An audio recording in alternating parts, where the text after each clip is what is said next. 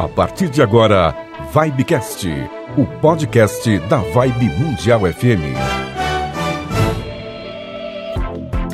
Salve, salve galera! Estamos começando aqui mais um Vibecast, o podcast da Rádio Vibe Mundial. Você percebe que o estúdio tá cheio de gente e a galera vai se apresentar, beleza, Bruna? Oi, oi, gente, tudo bem? Eu sou a Bruna Santos. Como o Yuri já falou, a gente trouxe aqui bastante gente. Final de ano chegando, a Mystic Fair tá chegando junto. E a gente trouxe quem? Ele, Claudinei Prieto. Oi, gente, prazer estar aqui, viu? O estúdio tá cheio mesmo, porque, gente, onde eu chego, eu já levo um monte de gente que eu gosto de fazer bagunça, né?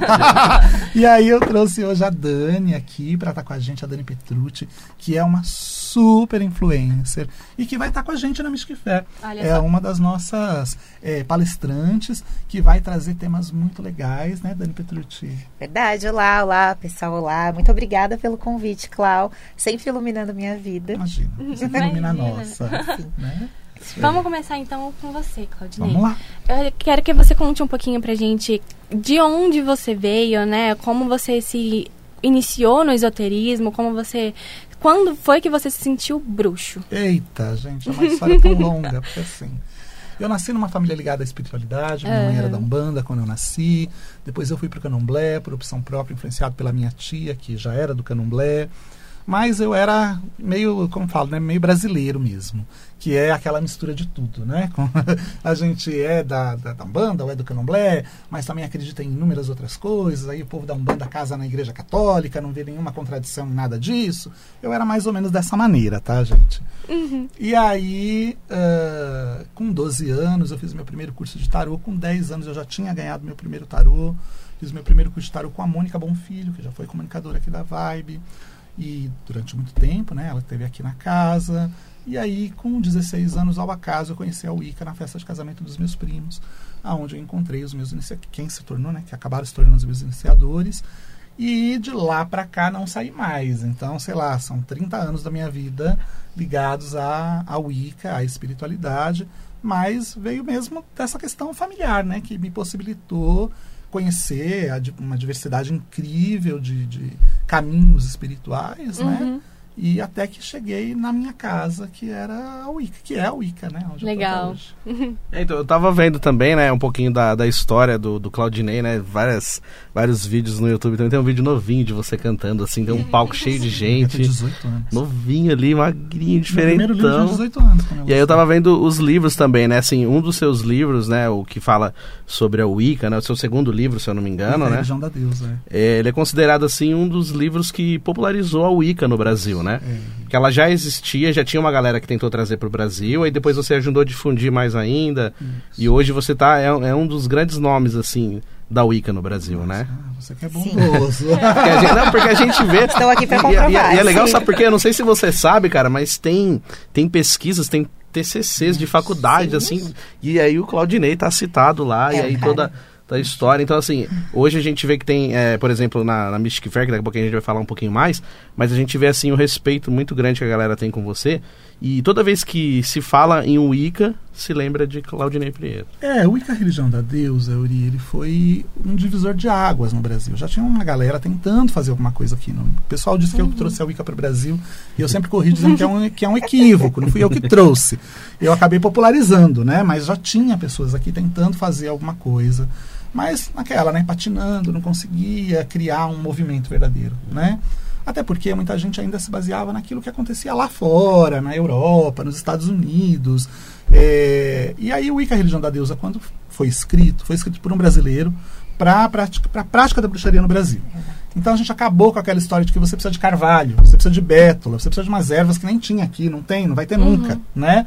É, e eu chamei a atenção das pessoas a primeira vez para essa questão de roda do norte, roda do sul, a incoerência de você estar aqui, na minha visão, né? Porque eu não acho que ela é a única verdadeira, mas para mim, é, a incoerência da gente estar aqui ah, na primavera celebrando o outono, no inverno celebrando o verão, que as pessoas não pensavam nessas coisas. Como os livros vinham de fora, o pessoal era meio automático o processo. Ah, essa data celebra tal coisa. Ah, então tá bom, vamos celebrar tal coisa. Mas eles não pensavam que isso era da realidade da Europa, né? Então, quando a religião da deusa chegou, e óbvio, veio patrocinado e amadrinhado por uma pessoa que era muito importante na época, que era a Heloísa Galves, a dona da rede Além da Lenda. Tinha 50 franquias espalhadas no Brasil. Sabe aquela coisa de você tá no lugar certo, com a pessoa certa, no momento certo? Foi o que aconteceu comigo, né? É, todo o desdobramento do que acontece hoje teve essa origem lá atrás, esse plantio lá atrás, com a Heloísa, que era é, uma grande empresária desse movimento esotérico da década de 90. Né? Quem não lembra da Lenda Lenda? Com Toda certeza. loja tinha um, né, Dani? Tinha, até hoje eu tenho. É, então, até, eu, até hoje tá falando da Lenda Lenda também. Então, quem não lembra da, daquele momento, daquela época, a Heloísa tinha 50, era um império aquilo, tinha 50 franquias espalhadas no Brasil, em qualquer shopping que você entrava tinha uma Lenda Lenda. Então, da parceria dela com a editora Gaia, surgiu essa história de criarem um selo de livros de bruxaria que era basicamente distribuído nas lojas dela, não precisava de mais nada. E foi isso que fez com que o meu livro se tornasse conhecido, mas claro, não adiantava só escrever, porque tinha, tantos outros livros saíram e se tornaram essa referência. Era mesmo aquela questão do momento e das pessoas encontrarem no livro uma identificação. Né? É, e acho que foi isso que. Aí, a partir daí, realmente, a coisa começou a tomar um corpo. Eu lembro que, naquela época, gente, não tinha celular uhum. direito. É. Tinha, tinha, celular da BCP, era um tijolo. Tijolar. e poucos tinham. Pendurado é, pouca gente né? tinha. Eu lembro que a gente andava com ele assim, na, no cinto, né? Que era pra falar, olha, tem celular. É, a gente não tinha nem telefone direito em casa. Eu lembro que na primeira vez que eu fui no programa do Jô, eu fui duas vezes no programa do Jô. Ele estava no SBT ainda, foi um dos últimos programas. E depois eu fui quando ele já estava é, na Globo. É, eu não tinha telefone na minha casa. Era a vizinha da frente da minha casa que tinha telefone. Para atender a assessoria do Jô, eu tive que ir na minha vizinha. Olha que loucura. Então, quando a gente juntava 20 pessoas para um ritual, nossa, lotou o ritual. que a gente ficava ligando para avisar: ó, oh, tal dia vai ter ritual, tal dia vai ter ritual. E aí eu lembro que um, quase um ano depois é, do lançamento do Ica Religião da Deus, a gente fez um ritual num estacionamento perto de onde era a sede da Abra Wicca. E a gente estava esperando 30 pessoas nesse ritual. E aí eu lembro que eu fui me trocar. E quando eu voltei, eu vi que tinha van, tinha ônibus na frente do lugar. gente, o que está rolando? Foram mais de 700 pessoas nesse ritual. Aí eu falei, uau, isso daqui está ficando sério. Né? Porque eu não tinha uhum. dimensão do que estava acontecendo. E de lá para cá, o movimento só cresce. A gente teve aí um, um abismo ali entre 2005, 2010, 2011, onde nada se publicava, e fui eu lá de novo, né? Trazer livro para o Brasil e tal, e hoje você vê. Dentro da área esotérica, o Ica é a, a nova menina, a galinha dos olhos. Do, dos olhos, não, dos ovos, né? dos olhos, né? A menina dos olhos. A galinha dos ovos de ouro das editoras. Então, assim. É, é, a Wicca é um movimento mundial que só cresce né? E é real aqui também no Brasil. E o que a religião da deusa foi um dos responsáveis é, por, por essa abertura. Então, assim, eu sempre corrijo as pessoas, não fui eu que trouxe. Eu ajudei a popularizar. A Wicca já existia, mas eu e o livro e uma série de coisas que eu acabei criando foram responsáveis pela criação do movimento. Movimento. Uhum. E, e, você falou da Abra Wicca também. Você foi o primeiro presidente né, Isso, da associação fui, da Abra Wicca. Fui o fundador e o primeiro presidente da Abra Wicca. Fiquei de 1998 até 2003 na associação. É, que foi a primeira associação de bruxaria no Brasil. E hoje em dia ela é ativa? É, existe, mas não está mais ativa. Ah, né? Porque também o propósito pelo qual a associação foi criado não tem mais uma necessidade hoje em dia. Na época uhum. tinha, que era se manifestar contra os estigmas negativos, é, dar assessoria jurídica para bruxos que sofriam muito preconceito na época, mães que perdiam guarda de filho, uma série de coisas, né? e não faz nem tanto tempo, assim, é. 20 anos, 20 e poucos anos. É, então, na época, a associação tinha essa, essa necessidade de existir. Eu lembro que a gente fez um movimento enorme, que foi capa de várias revistas, jornais, que foi uma manifestação nossa contra a bruxa queca hum. da Xuxa, uhum. na época, que aquela imagem de bruxa ruim era um personagem má, é, é, era ruim má ensinava as crianças a fazerem malcriação tirar a meleca do nariz. Então a gente achava que ela perpetuava aquela imagem negativa. E na época a gente fez um movimento em que é, nós reunimos os pais é, bruxos né das crianças em que elas enviavam um postal para Xuxa. E aí falando que para ela parar com esse estigma negativo tipo né bruxas são boas e tal. Eram postais que nós enviávamos é, e aí isso foi matéria em vários jornais, revistas, foi matéria da foi capa da Contigo. Nossa. Você tem uma ideia na época. Eu tenho até hoje essas capas todas. É, não sei o que aconteceu. Algum tempo depois a Xuxa suspendeu a bruxa quer. Legal. É, Você estava falando de ritual, me veio na cabeça o Museu da Bruxaria, que está ativo, né? Que você estava falando aí que a, a Associação da Bruxaria, infelizmente, ca- caiu um pouquinho. Isso. Mas aí, o que a gente encontra lá no Museu, da, no Museu da Bruxaria? Que eu vi que tem vários rituais, inclusive aberto ao público, né? Isso. É, o museu ele faz parte de um conglomerado ali. Então a gente tem o museu, o santuário e temos a loja dentro do Uhum. museu, que é o de Religion. É, o museu surgiu da necessidade de eu pegar todos os meus artefatos e colocar num lugar porque não tinha mais lugar em casa. É, e aí a gente fez um movimento na internet para levantar fundos para a Uhum. criação desse museu, para ajudar a gente a fazer esse museu. E aí movemos o santuário da Grande Mãe, que era ali na Rodrigues Alves, para o lugar onde hoje é o museu. Então, o os rituais acontecem no santuário e o museu é um espaço, um acervo, em que as pessoas podem ir lá visitar para entender um pouco da história da, da bruxaria, né? A Dani que está aqui, ela foi uma das colaboradoras com, com o projeto. Ai, que O museu legal. foi uma das doadoras. Inclusive, um- o nome dela é uma das estrelas que tá. A gente tem estrelas dos colaboradores que estão ali é, indo da escada pro, pro caminho do museu. É, e, enfim, o que, que você achou do museu, Dani? Eu achei incrível como grande. Até vou aproveitar para dar um pouquinho a minha Aham. opinião, que eu eh, também vim de família que gostava de espiritualidade, bruxaria, mas naquela época a gente não tinha acesso a informações fora da família. Então ficava muito difícil de, de lidar com isso. Foi quando o Claudinei surgiu na, na- E agora eu tô falando de uma visão de fora, né? Porque ele fala desse jeito, mas se não fossem. Porque assim, o Cláudio podia estar no lugar certo e na hora certa. Mas ele é diferenciado. Ele trata as pessoas de uma maneira diferente, ele é acessível, ele tem uma espiritualidade maravilhosa e ele estende a mão. Então eu acho que fez. en- Entende? Não é a pessoa que escreve um livro porque também leu um livro e passou pra frente. Ele vivencia, ele é aquilo. E é, tudo que ele traz é sempre pensando na religião e nas pessoas que podem absorver com isso. Então, graças a ele, muitas bruxas e bruxos saíram do armário de vassouras. É, hoje eu estou onde estou graças a, a pessoas como ele. E é, é, por mais que existiam outras pessoas na época, é, é diferente a, a tratativa em palavras, pessoalmente. Então, eu acho que quando a pessoa tem a estrela, quando ela vem com esse dom, é isso. Então, não poderia ser diferente com o santuário. Então, é, com o santuário e o museu. Porque no- lá no museu, primeiro, você entra em diversos momentos da história ali. Você consegue acessar coisas que você jamais imaginou ver na sua frente. Para quem não pode sair do país, para quem não pode vivenciar isso. Então, você é literalmente uma viagem no tempo, na história, nos países, no- enfim. E o santuário ali também faz com que pessoas que amam a bruxaria, a Wicca, consigam acessar conteúdos e também rituais, porque tem gente que não não tem nada, não consegue fazer nada, a mãe não gosta, não pode, e ele Muito traz adolescente que tem problema de não pode acender incenso em casa, né? e, e são pessoas que é, são normalmente o bruxo e a bruxa, principalmente nesses tempos modernos, é aquele que não se encaixa em lugar nenhum. E ali ele é acolhido.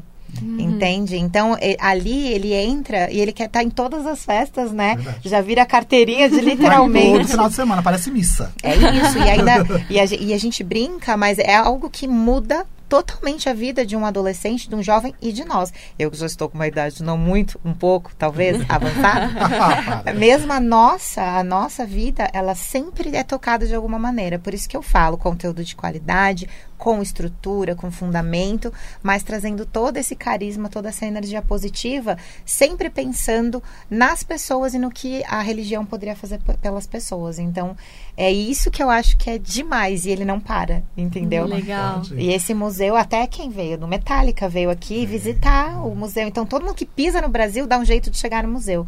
É, se tornou um ponto de encontro, né? Porque acabou se tornando um ponto pitoresco, que é um museu de bruxaria e magia no centro de São Paulo, num dos bairros mais importantes de São Paulo, que é ali a Vila Mariana.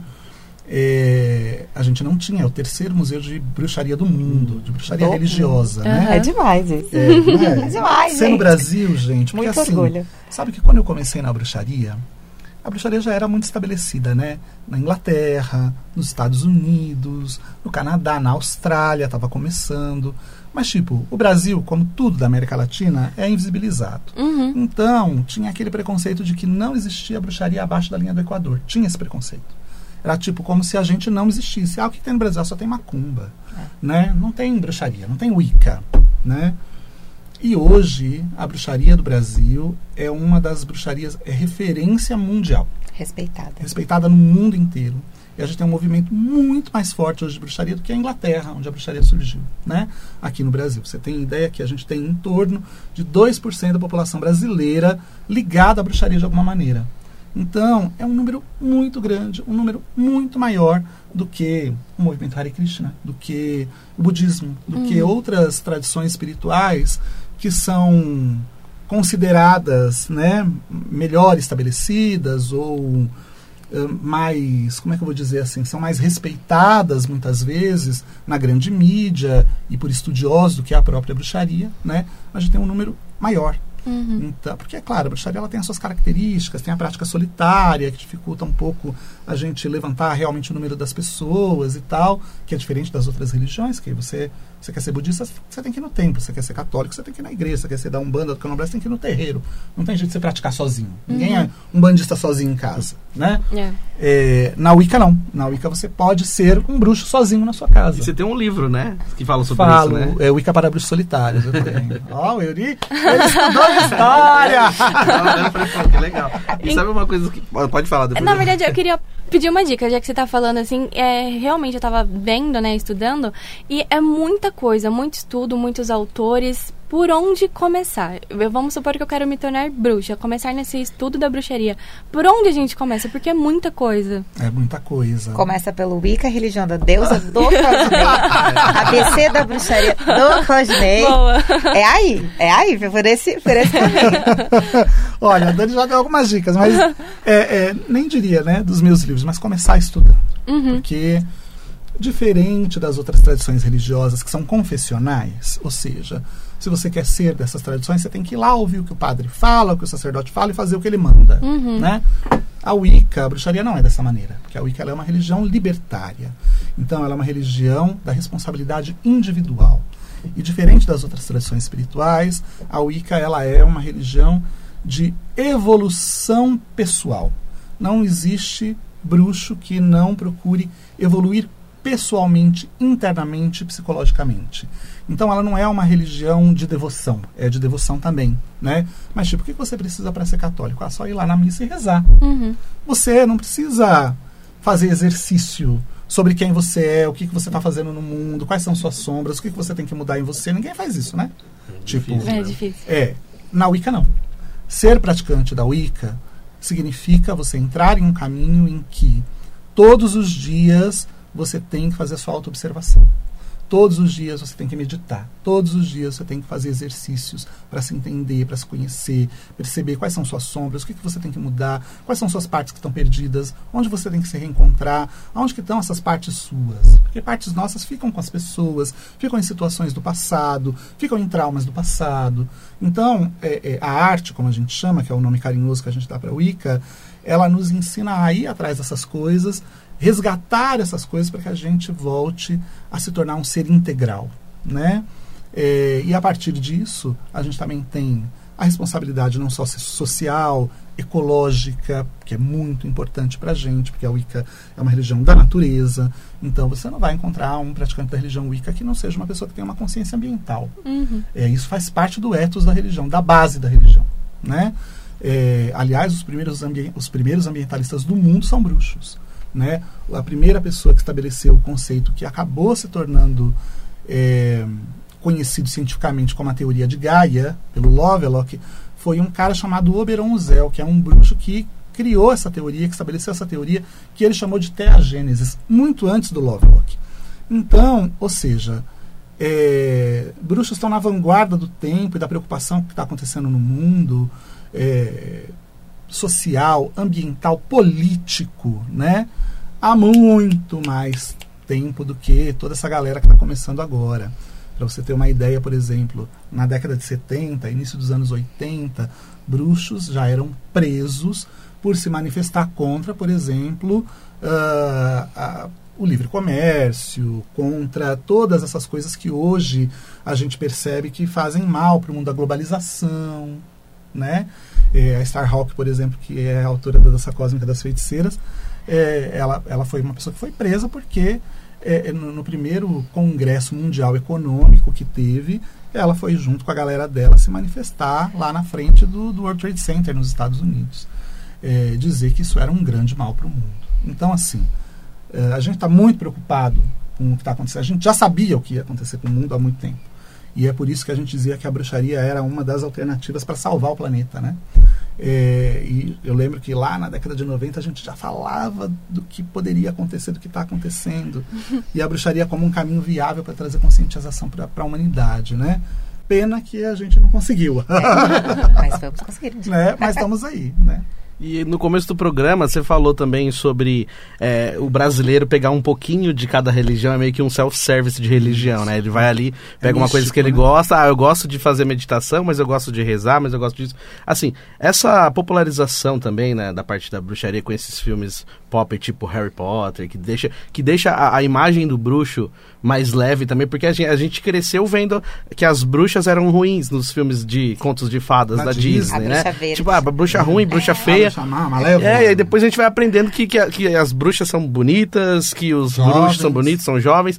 E aí essa popularização também, é, de alguma maneira, ela não pode trazer alguma coisa negativa no sentido assim de, de achar que, por exemplo, assim, ah, eu posso pegar qualquer coisa da bruxaria sem seguir essa doutrina, assim, ó, simplesmente, não, eu sou bruxo, eu, eu simplesmente falo que eu sou bruxo agora, porque eu sou fã do Harry Potter e agora eu sou bruxo. Tipo assim, isso não pode trazer também, de repente, alguma maneira, alguma coisa pejorativa também do sentido, nesse sentido assim de, ó, eu posso falar qualquer coisa porque eu sou bruxo agora, assim, sem o respeito do estudo que nem você falou. Você acha que não pode trazer alguma coisa negativa também?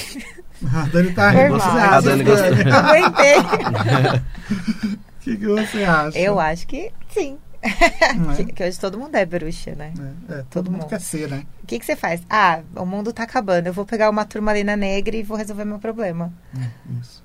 Não. É o tal do jovem místico, né? Que agora o pessoal que surgiu essa terminologia. É a melhor, a melhor explicação. Para falar dessas pessoas. Eu acho assim, Yuri.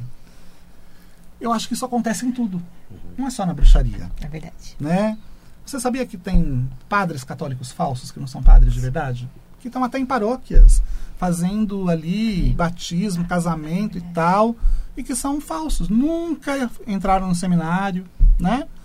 E isso é real em tudo. Se é na Igreja Católica, que é uma instituição milenar, é, política, em que você tem toda aquela estrutura séria, rígida, é, que existe dentro e organizada, né? Porque eles são um modelo de organização é, para o mundo. Aliás, não sei se vocês sabem, mas o marketing surgiu com a religião católica. A gente estuda em publicidade isso, uhum. né? O que hoje a gente chama de marketing, a religião católica já fazia dois mil anos. Então, eles são os primeiros marqueteiros da humanidade. Os primeiros criadores de franquia, de franchising. Uhum. Porque as igrejas, elas são franquias. Sim, né? Então, ou seja, eles já faziam há dois mil anos o que as pessoas começaram a fazer agora.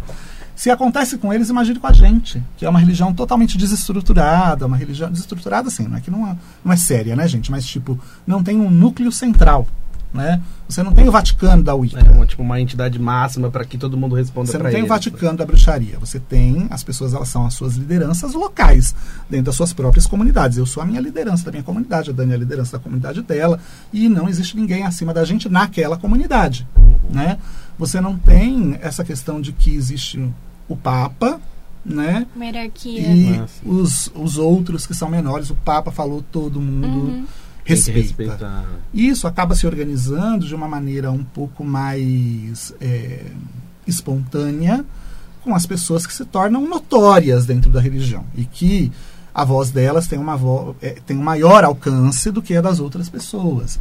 Mas mesmo assim, elas não são essa, essa liderança, né? uhum. né? Tipo, as voz, a voz dela só tem um alcance maior, por isso algumas pessoas respeitam mais, outras nem tanto. É, e aí aquelas pessoas acabam provocando alguma mudança numa escala um, gran, um pouco maior, né? É, mas a gente vai ter isso em tudo. Agora, acho que nisso a gente tem um problema muito grande, que é hoje todo mundo achar que qualquer coisa é bruxaria. É, e aí, isso é uma coisa que é assim, tipo, que hoje as pessoas chamam de bruxaria, na década de 90 a gente chamava simplesmente de esoterismo. Essa coisa de você acreditar no poder das pedras, do óleo essencial, da cor, isso não é bruxaria. Né? É, isso faz parte de um, um grande guarda-chuva. Você tem várias subdivisões abaixo desse guarda-chuva, né? Que vem lá desse movimento esotérico da década de 90 mesmo, da popularização daquilo. Na época, quem fazia isso era um esotérico, era uma esotérica, um místico, uma mística, né? É, bruxos também fazem isso? Também fazem. Bruxos também acreditam no poder das pedras, também acreditam no poder das essências, dos óleos essenciais, das ervas, né? É, mas isso não é bruxaria. Né? É, isso é uma gama de conhecimentos que fazem parte do saber da humanidade, do arcabouço de saberes da humanidade e que são usados em diversas outras coisas. Se você for lá na medicina chinesa, vai ter também. Sim. Se você for na Ayurveda, vai ter também. Eles são bruxos? Não são. Até na igreja. Né? Exato. Lá, Ruda e Benz e tal, né? É, então, assim, a gente precisa começar a fazer uma distinção, porque hoje os jovens que não fizeram parte do alvorecer desses movimentos, não acompanharam o crescimento, não acompanharam a, a linha do tempo, né? Dessas uhum. tradições espirituais, como elas se estabeleceram para chegar até aqui, e já chegaram, né, com tudo pronto, fazem essa confusão. Então, assim, você não é bruxa só porque você acredita no poder das ervas. Você não é bruxa só porque você usa um cristal. Uhum. Você não é bruxa porque, sei lá, um toma um banho de ervas, né? Ou então aquelas coisas que a gente vê muito, né? A minha avó era rezadeira. Cara, ela era uma rezadeira. Muito provavelmente se você chamasse ela de bruxa, ela ia ficar muito triste com você. Sim, e muitas vozes eram. Né? Muitas vozes eram. A gente está no Brasil. Né? Então, assim, muitas vozes italianas, né? Mas eram católicas, que, que rezavam, que benziam e tal. E que se você chamasse de bruxas, iam se ofender mortalmente. Então, assim, o que é bruxaria? Bruxaria é um movimento espiritual e religioso tem características próprias, é, é confessional. Para você fazer parte, você passa por aprendizado, por iniciação, por uma formação, recebe, tem graus, né, dependendo da tradição. Então ela tem características muito específicas, né, e é muito sério. Hum, é. E normalmente precisa de alguém para te iniciar. Não é eu li um livro e me iniciei aqui. Uh! É, cabeça, né? Porque isso acontece muito. muito. E eu acho que tem muito a mescla também com religiões, outras religiões. Então, às vezes você fala assim, bruxa não sei o que. Aí você entra lá num perfil. Ela tá fazendo um ritual para um deus hindu. Ou para um banda, né? Ou um anjo de guarda. Ou tá incorporando alguém. Né? A Wicca ela tem características muito, muito próprias, específicas, né? Uhum. Então, assim, é, o que acontece é que, como, como ela não tem essa organização, e é um movimento um pouco desorganizado, apesar de ele é bem organizado, mas desorganizado aparentemente para quem é de fora. Quem chega aí não passa por uma formação é, clássica e acaba lendo as coisas nos livros e fazendo as coisas da sua própria maneira, é, acaba percebendo que algumas lacunas ficam nesse conhecimento que você recebe através dos livros. E aí as pessoas elas acabam nunca querendo ter uma formação séria, tradicional, convencional, clássica e regular. E aí elas começam a preencher essas lacunas com aquilo que elas acham que cabe ali, uhum. entendeu? E aí surge essa confusão toda que a gente vê. Uma curiosidade, que a gente está aqui com dois bruxos, o Yuri estava falando de representação né, das bruxas no cinema, nos desenhos, enfim. Quando a gente pensa em bruxo, a gente pensa em vassoura.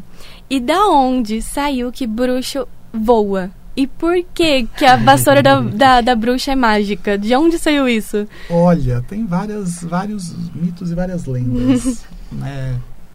É, quer começar falando? Fala as suas, eu falo as minhas. Não, eu, grande parte eu aprendi com você. Só pra avisar, assim, tipo. É, eu conheço é, uma que é eu vou deixar mais específico.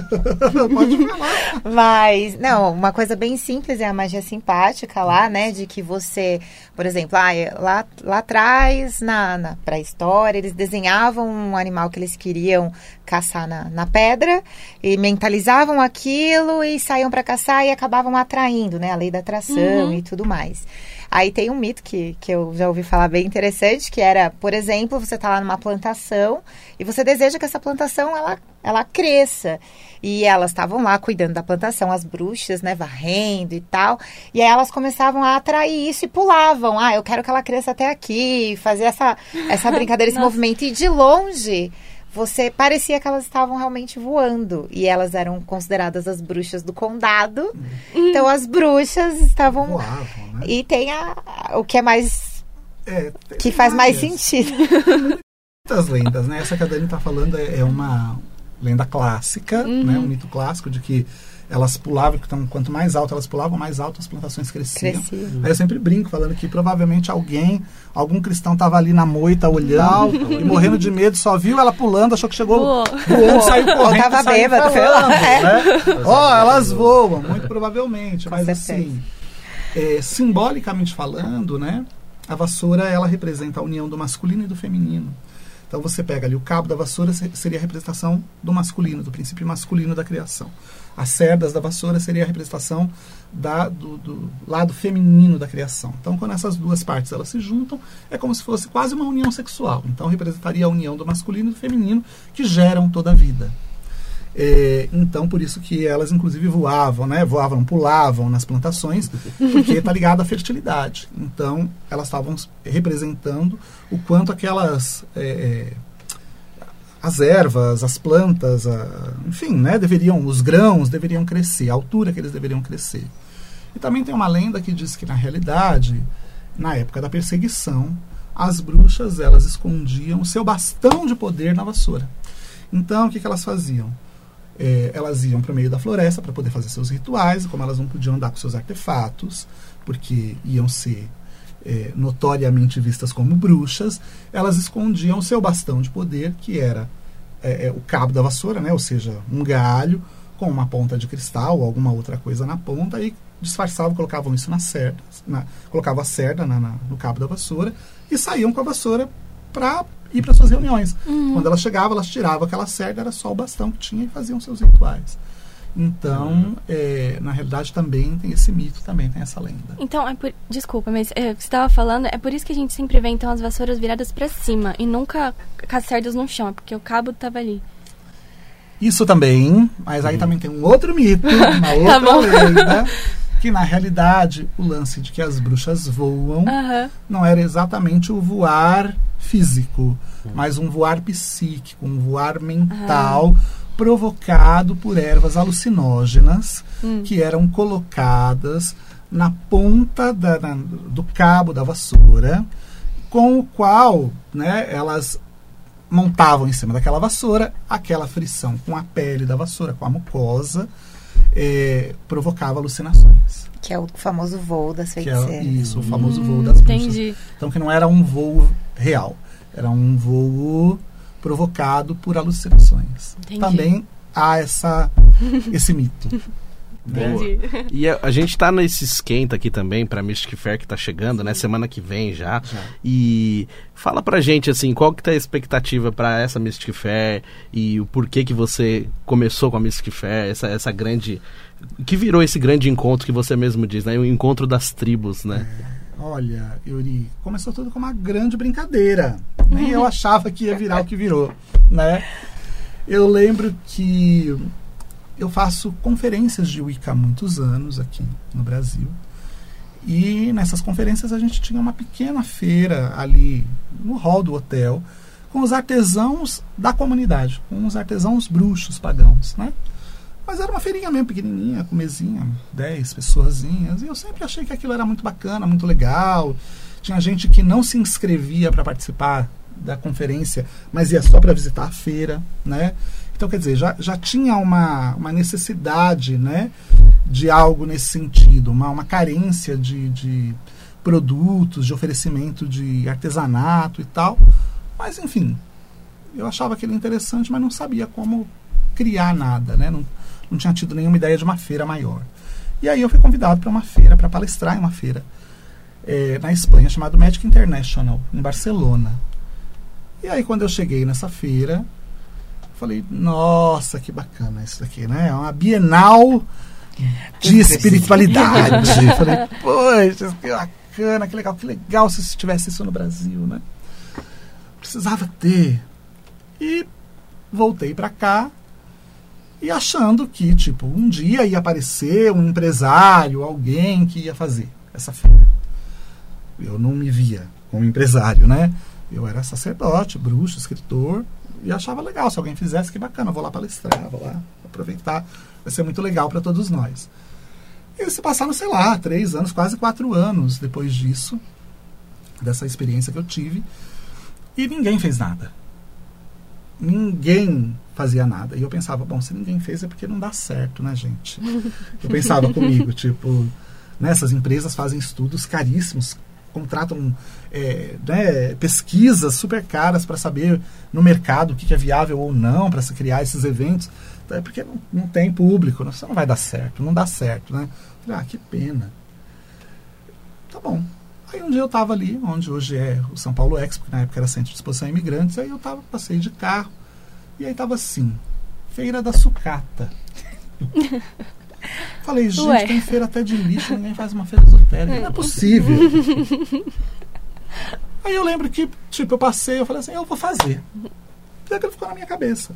Aí não entendia nada de feira, nada, nada, não, né?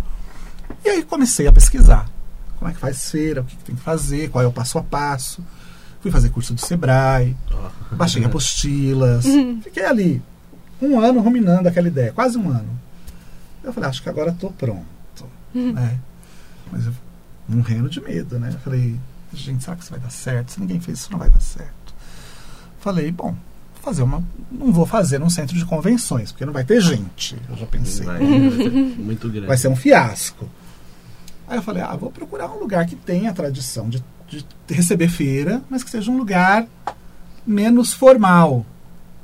E aí nisso eu cheguei na Unixul, na Universidade Cruzeiro do Sul, Jardim Anália Franco, que na época recebia a Anime Friends. Hum. Falei, ó, que é uma faculdade. Anime Friends. Tem Anime Friends, eles hum. fazem feira. Acho que, né, dá pra, pra fazer alguma coisa. Fui lá conversar com eles, conhecer o lugar tal. Aí, imagina, há 13 anos, né? Porque a, gente está na 12 Mystic Fair, uhum. porque não teve no ano da pandemia, mas seria a 13 terceira.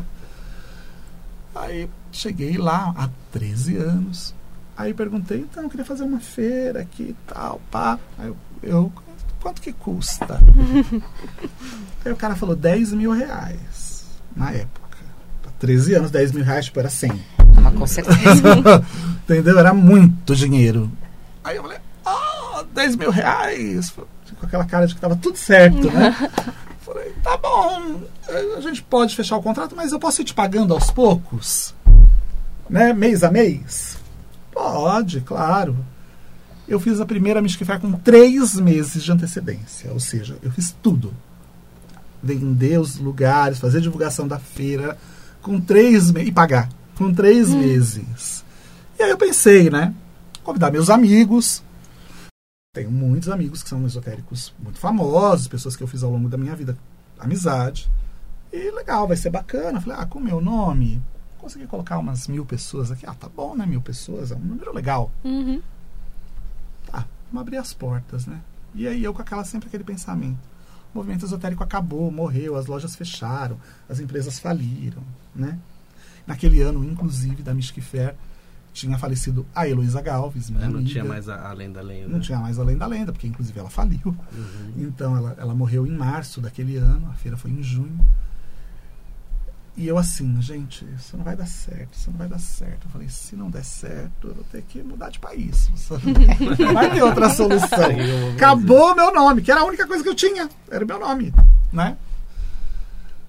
Bom, chegou o grande dia. Fizemos a fe fiz a feira, um monte de problemas, né? Porque eu não sabia como estruturar a feira, tipo, peguei um um dia de montagem não era suficiente, enfim, todos os erros possíveis e imagináveis. Mas abrimos a feira. Quando nós abrimos a feira, Euri, nós recebemos nos dois dias de feira mais de 10 mil pessoas. Nossa. A faculdade não tinha estrutura nenhuma para receber o evento. Coisas que Cláudio Ney causa. Cara, não tinha estrutura, Dani. Lotarem. A, a, a, faculdade tinha uma lanchonete, um estacionamento que, sei lá, cabia 80 carros. Banheirinhos pequenos. Não tinha nada, não tinha estrutura. E filas e filas e filas para as pessoas entrarem, para estacionar os carros. Aí do lado é o, é o shopping, né? o Jardim Anália Franco, que foi uhum. o que nos salvou. Então as pessoas deixavam o carro no shopping, desciam a pé para entrar na feira. Olha, um caos. Um caos. Maravilhoso. Mas todo mundo feliz. Que bom. Todo mundo sorrindo, todo mundo agradecendo. Que legal, que maravilhoso. Nossa, que sonho. Falei, meus deuses, né? Falei, olha aí, o povo estava aí, eles só estavam órfãos. O movimento está aí, as pessoas estão aí, né?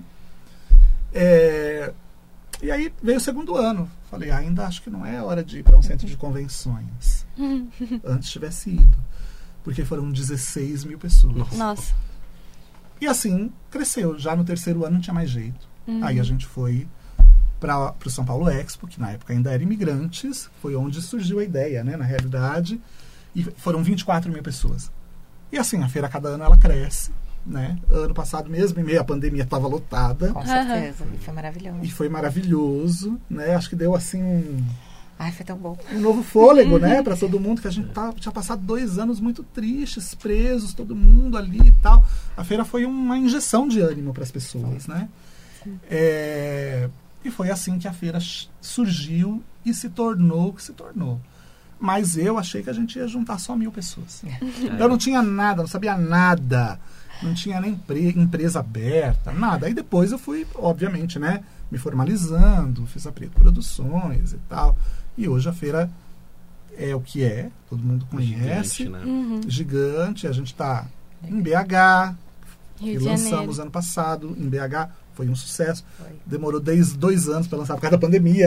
Marca, desmarca, marca, desmarca, mas saiu, né? Teve gente que entrou e chorou. É. Vocês não estão entendendo. que-. Porque Esperou, queriam né? muito esse movimento. E não foi porque chorou que viu o Clau ou É. alguém. Chorou porque estava Aconteceu. naquele Tava movimento. vendo é. acontecer o E porque tava vivo também, eu acho, né? Que, É, tipo, pode ser. A gente, né? Estou vivo pra ver, né? Não é isso, tipo, pô, quanta gente morreu, né? Mas chorou, foi Aí, aí tem Rio de Janeiro, que Rio sim está na 13 terceira, porque aconteceu todos os anos, inclusive nos Mesmo anos na da pandemia. pandemia. Então, ela, né, que maravilhoso. foi maravilhoso também. Essa aí é potente. E ano que vem a gente está chegando em Brasília. Boa. Né?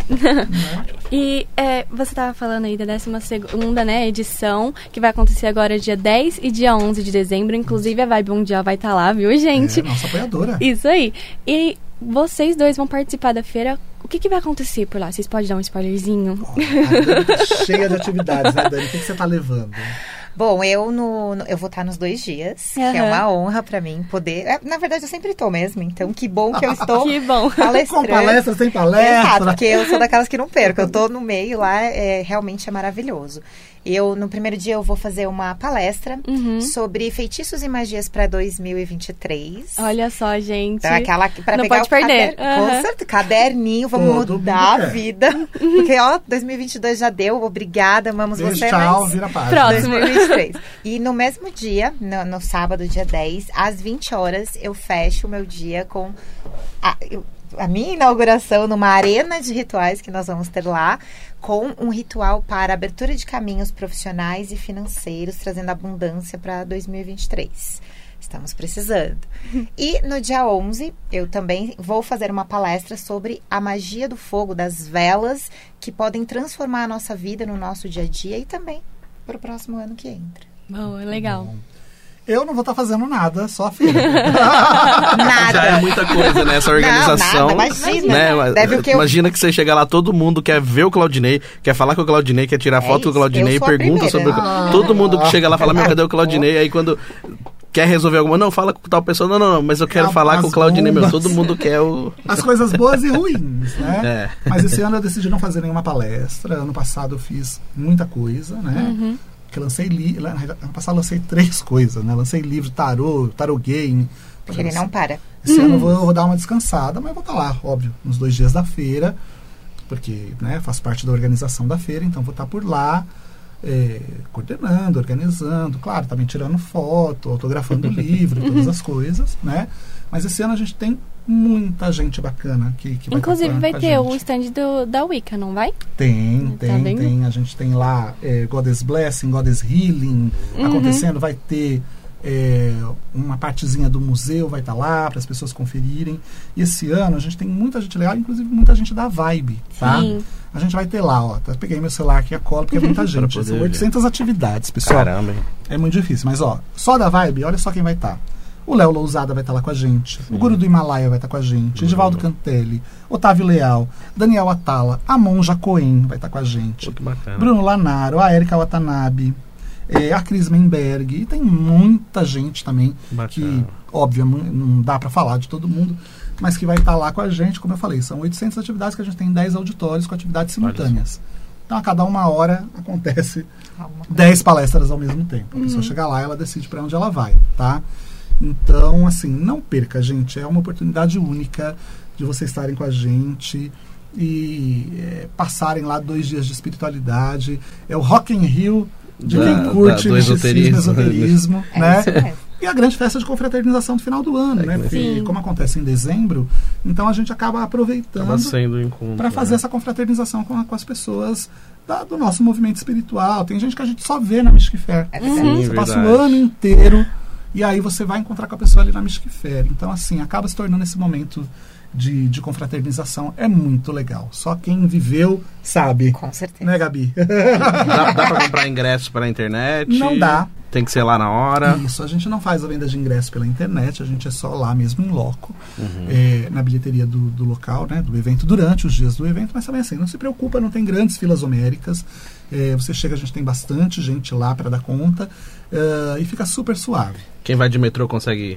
Super fácil, porque tem também, né? Te deixa na porta. que né? fazem o transporte gratuito ali do metrô Jabaquara, ali na Jatobás número 70, é o ponto das vans, é, e levam você até a feira e depois te trazem de volta até o né? metrô. Isso é sensacional Então, também, ajuda muito. super fácil, dá pra você ir, você tem carro, não quer ir de carro, porque o estacionamento é caro, né? Então, deixa vai o carro em casa, vai vale de metrô. Aí você tem duas vantagens. Você aproveita e não vai gastar, não gasta gasolina, não gasta com o, trans, com o estacionamento.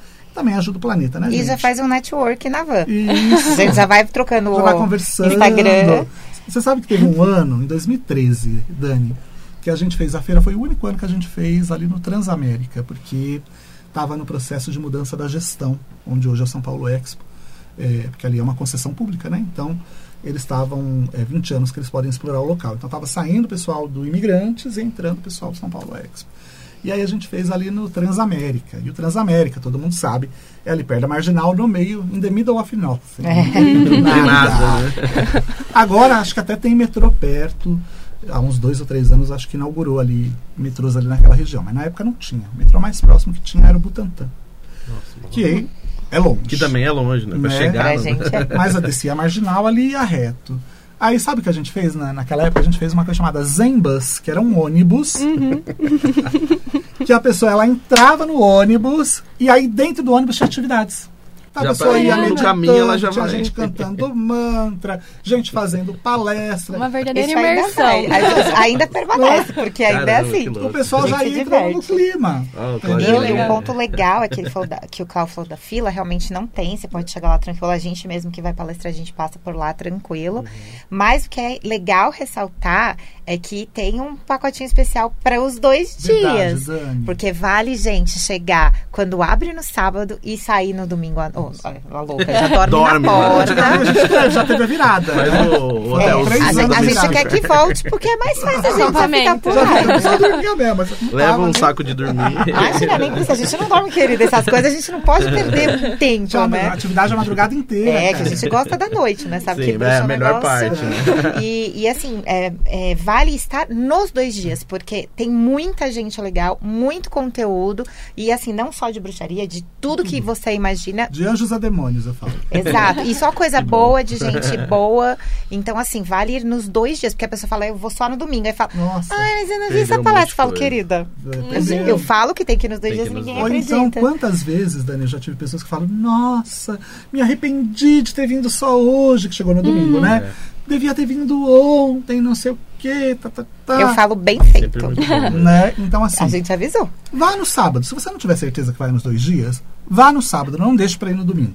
Sabe por quê? Porque você vai voltar no domingo. É isso. É. E no Né? domingo não tem mais o que fazer, já acabou. E aproveita já compra logo o combo, porque o combo, gente, a diferença, pra você ver que a gente quer mesmo que o povo vá. Não, é nem, não é nem a questão financeira.